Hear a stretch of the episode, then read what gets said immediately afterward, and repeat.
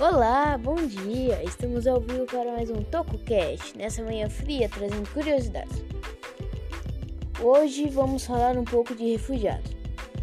Esse tema é meio complexo, então, para entenderem o restante do podcast, precisa entender o que é refugiados.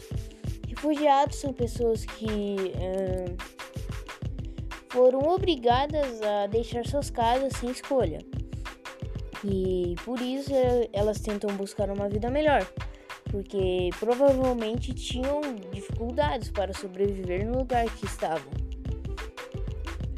E agora estamos aqui com a Fabiana, uma jornalista que vai falar um pouco sobre sua viagem do México para os Estados Unidos. Olá, agradeço o seu convite.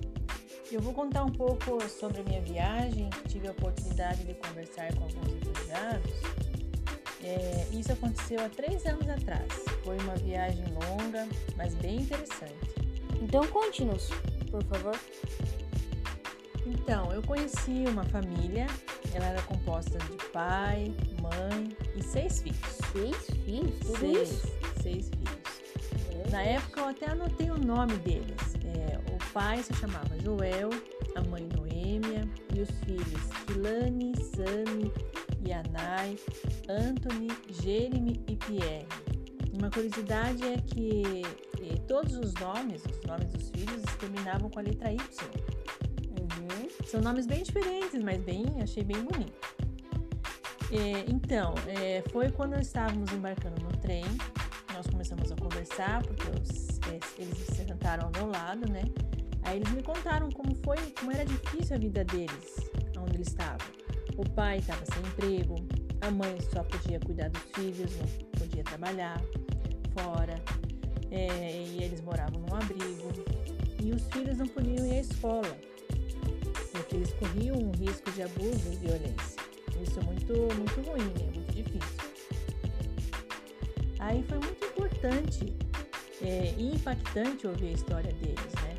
Aí, toda a conversa depois, nós ficamos um bom tempo, toda a viagem praticamente, eu desejei que eles conseguissem uma vida melhor.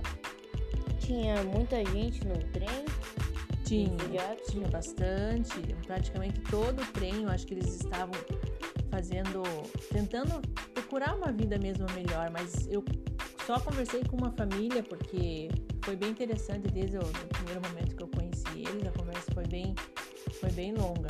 Então tava lotado. Estava, estava lotado. Tava tipo uns para fora, uns no teto, assim, no trem. É, assim. não, não exatamente assim. Eles, eles estavam todos é, dentro do trem, não tinha nenhuma assim que estava para fora.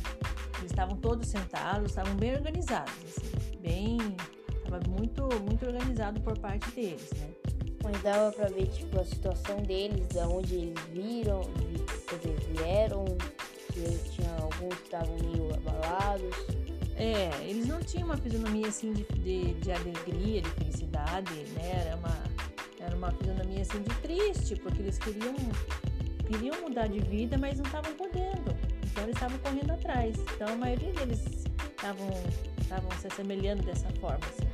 Ah, muito interessante. Então, tem aqui algum dado, alguns dados que refletem o que você falou, que, por exemplo, nos últimos 10 anos aumentou 50% do número de refugiados e a maior parte são crianças. Dava para ver isso no trem? Dava, dava sim. É, tinha famílias que tinham quatro, cinco filhos, essa família tinha seis.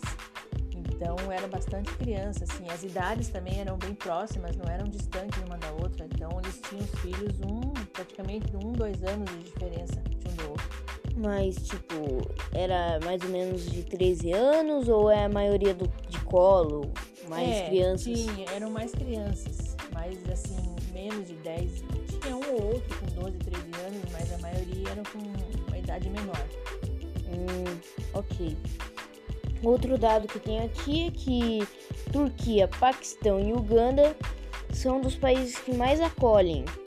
Já receberam em cerca mais ou menos 6,3 milhões de pessoas.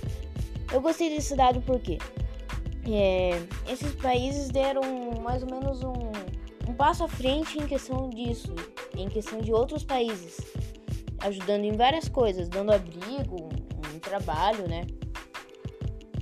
É, é muito bom mesmo isso, porque outros, outros países deveriam fazer a mesma coisa, né? Porque é muito difícil uma pessoa sair do seu país e se adaptar tão rápido. Tem muita burocracia, eles precisam de passaporte, sempre dá alguma encrenca com isso. Pois é. E aqui eu vou ler um depoimento para vocês da Mate, uma é, nigeriana que conta um pouco da sua viagem e os preconceitos que sofreu. Preconceito fez com que a adaptação na vida da nigeriana fosse ainda mais complicada. Antes era difícil. Às vezes, quando eu entrava no ônibus, não queriam sentar perto. Em São Paulo está melhor. O preconceito não acabou, ainda, ma ainda mas está melhorando. Mas em outras cidades, meu Deus, não é fácil, conta Mate. Até agora, eles não veem a gente como iguais a eles. Falam como se fôssemos escravos. Querem incomodar, mandar a gente fazer tudo. Não tem respeito, não respeitam a gente. Desabafo.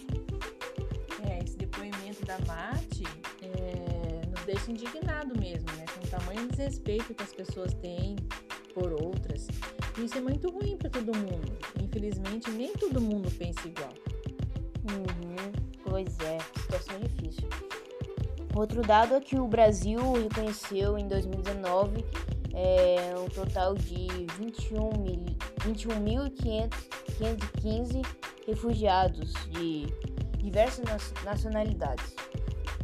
Com isso, o Brasil, né, é, o país atinge no total de tudo na marca de 31.969 refugiados no Brasil. É isso aí, Fabiana.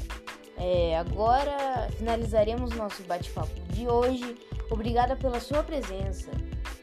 Eu que agradeço. Até mais. Até. Obrigada a todo mundo que ouviu o Toco, TocoCast de hoje.